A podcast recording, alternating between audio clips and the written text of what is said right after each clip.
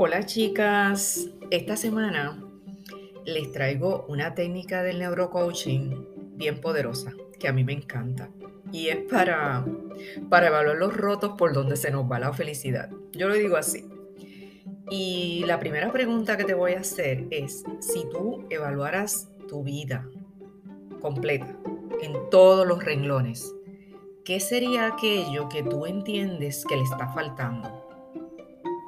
¿Qué es eso que tú eh, ves como con menor cantidad o, que, o que no está tan en, en una, vamos a decir, en estado óptimo? ¿Qué serían esas cosas que tú entiendes que tienen que mejorar? Y eso lo vas a hacer acorde con tu definición de felicidad. ¿Cuál es tu estado de felicidad? Lo tienes que definir primero. Porque a veces se nos hace bien difícil identificar qué es lo que está bien y qué es lo que está fallando. A veces tenemos ideas, tenemos unas ideas de, pero nunca hacemos una reflexión profunda. Y a, a eso es lo que te va a llevar este ejercicio que yo te voy a dar hoy. El primer paso para saberlo, pues nos vamos a hacer estas preguntas que yo te acabo de hacer y vamos a buscar las respuestas a través del ejercicio que es el que vamos a poner en práctica. Para eso, nosotros los neurocoaches contamos con una herramienta bien poderosa, que es un ejercicio bien sencillo, se llama la rueda de la vida. También rueda de la felicidad y nos va a servir para identificar aquellas áreas sobre las que es necesario trabajar para mejorarlas. Esta técnica fue originada por Paul J. Meyer, un pionero en el área de desarrollo personal y profesional. Pero sus bases están, son mucho más profundas. Surgen del budismo, donde se conoce como la rueda de la vida budista tibetana. Y nosotros los neurocoaches la utilizamos para evaluar esos nueve aspectos de la vida que son bien importantes para buscar información en esos renglones e identificar la importancia que le estamos otorgando a cada uno de esos renglones. Porque está dicho de que uno pues va a tener a veces nos vamos más por el área profesional o más por el área de la familia o más por el área de la diversión. Y estos renglones que yo te voy a mencionar, que están esos tres incluidos y otros seis, lo que vamos a hacer es evaluar ese nivel de satisfacción en cada uno de ellos y vamos a tomar decisiones respecto a qué áreas debemos mejorar luego de esa reflexión mental que hemos hecho.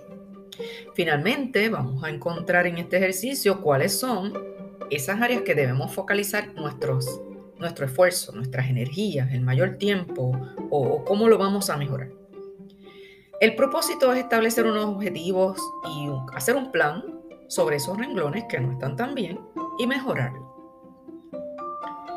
Este ejercicio, gente, se lo, pueden utilizar en muchos contextos, no solamente a nivel personal, lo pueden utilizar con la relación de pareja en particular, eh, uniendo renglones en ambos aspectos. También lo pueden utilizar en el nivel profesional, en, la empresa donde ustedes trabajan, si son líderes de, de grupos. Y también lo pueden utilizar en el área escolar de sus hijos, aquello que no esté bien. ¿Y cómo lo hacemos? Pues vamos a necesitar evaluar estas nueve áreas. Primero se las voy a mencionar. ¿Cuáles son las nueve? Anoten. El sector de la familia, el sector de las relaciones de pareja y vamos a separar familia de pareja, porque una cosa es la familia que nos rodea y otra cosa es la relación de pareja. El desarrollo personal, que sería la tercera, la vida profesional, que es el trabajo, y separo desarrollo personal de vida profesional, fíjense, y les voy a explicar cada renglón. La economía, que es ¿verdad? la salud que tiene su chequera o su, no necesariamente cuánto tiene, sino las inversiones, las propiedades, etc.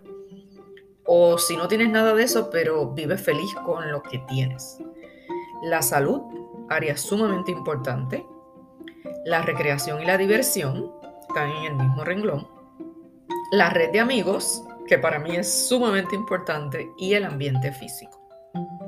Si no entiendes alguna de ellas, pues, tal vez buscar una definición más clara. Por ejemplo, el ambiente físico no es otra cosa que tu entorno, eh, la urbanización donde vives o el área donde vives.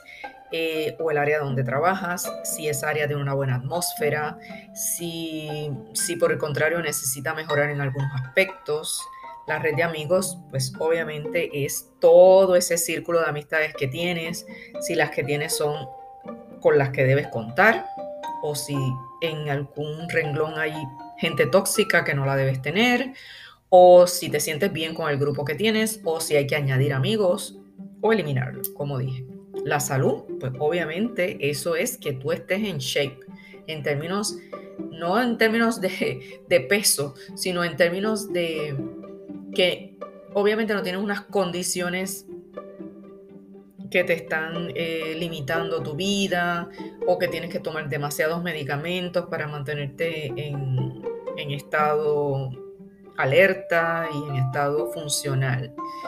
Eh, cuando yo hablo de salud, hablo de muchos renglones y pues ustedes han escuchado mis podcasts sobre cómo yo hablo del equilibrio femenino en todos esos renglones que deben estar bien pero si no es la definición de otro, puede ser tu propia definición. ¿Qué es economía para ti? ¿Qué es estar bien económicamente? ¿Qué es estar bien en su salud?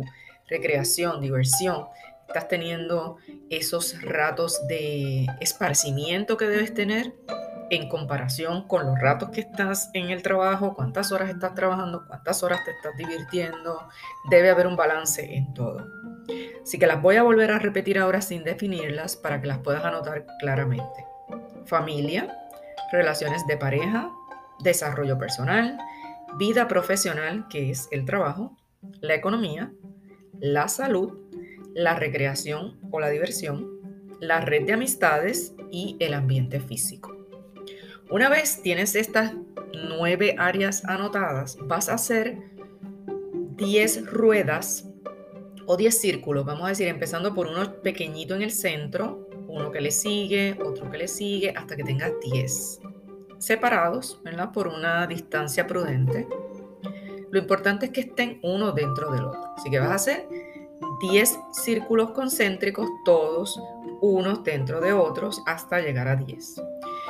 Y una vez tengas tus 10 círculos, vas a dividir tu bizcocho vamos a simular que este, esta rueda es un bizcocho, lo vas a dividir primero por la mitad, diagonalmente, transversalmente y verticalmente, todo, de todas las formas, hasta que tengas tus nueve divisiones, vamos a, decir que tendrías nueve pedazos de bizcocho que son triángulos, Un triángulo para la familia, un, un triángulo para las relaciones de pareja, un triángulo para el desarrollo personal, otro para la vida profesional, otro para la economía, otro para la salud, otro para la recreación, otro para la red de amigos y otro para el ambiente físico.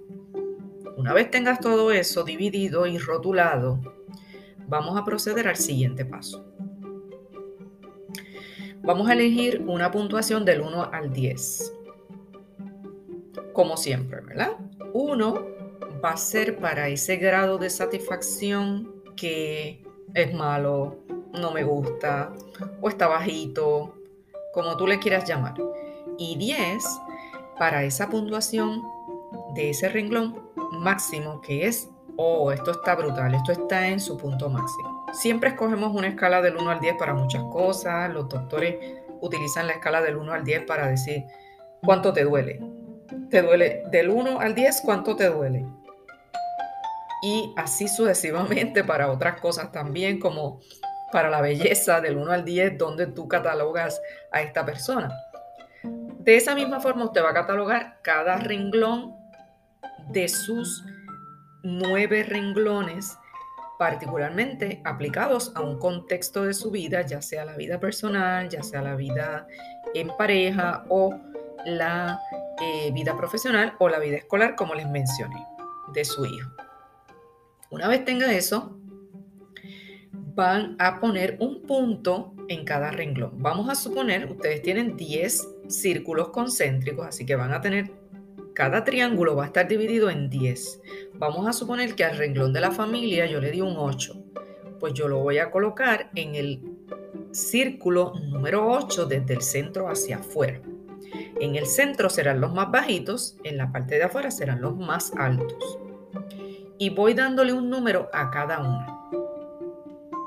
Tal vez un 5 a la diversión, tal vez un 7 a las amistades, tal vez un 3 a la vida profesional o un 8 a lo que se llama el desarrollo personal, que eso incluye no solamente la carrera que tienes, sino también si has tomado otros cursos, adiestramientos, en lo que sea, certificaciones que tú has tomado, cómo tú te sientes con todos esos renglones. Y luego vamos a unir los puntos como si fuera un jueguito de niños. Ah, vamos a unir esos puntos y nos va a salir una figura. Y esa figura va a ser la que te diga a ti cómo está tu vida, cómo están esos nueve renglones de tu vida. Entonces vamos a mirar lo que están más cerca del centro y con esos es que vamos a trabajar. Ese dibujo puede ser bien armónico, Puede, puede formar como un ave, a veces va a aparecer un, un círculo, porque si están todos iguales, pues va a aparecer un círculo. Pero si hay unos bien chiquitos y otros más afuera, pues vamos a formar distintas figuras. Y sería bien interesante ver cuál es tu figura. Así que eh, nada más por curiosidad pudieran hacerlo. Sin, aunque no tengan el deseo de hacer un plan necesariamente para trabajar con aquellas áreas que, que están más bajitas. Pero la, idea es que de alguna forma se comprometan con esas áreas que están más, más bajitas, que están más pegaditas al círculo céntrico, al más, al más eh, en el medio.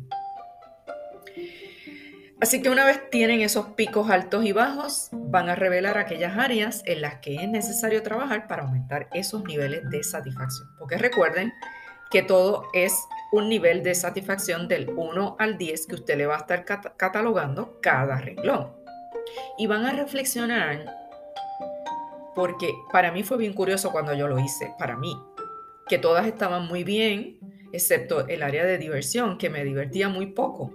Porque pues yo soy un, me encanta el trabajo, me encanta desarrollarme, me encanta eh, estar, ¿verdad? En, en unos ámbitos donde tal vez no le había prestado tanta atención a la diversión. Y yo me di cuenta en ese momento cuando hice este análisis.